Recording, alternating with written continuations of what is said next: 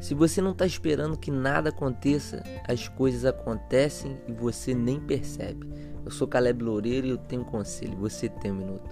Romanos 15, 4 diz assim: Porquanto tudo o que foi escrito no passado foi escrito para nos ensinar de forma que, por meio da perseverança e do bom ânimo provenientes das Escrituras, mantenhamos firme a nossa esperança. Manter firme a esperança não é algo tão simples. Nesse texto a gente pode perceber que a Bíblia é a mola que nos impulsiona a ter esperança.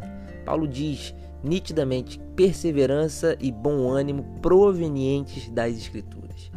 Eu creio que a Bíblia é a palavra de refrigério, ânimo, perseverança e consolo para todo aquele que a lê.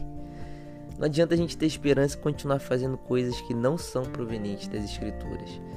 Então coloque sua expectativa na palavra de Deus, na Bíblia. Você vai se surpreender com mudanças que acontecerão à sua volta. E o conselho de hoje é: você só consegue manter firme a esperança se tiver perseverança e ânimo provenientes das Escrituras.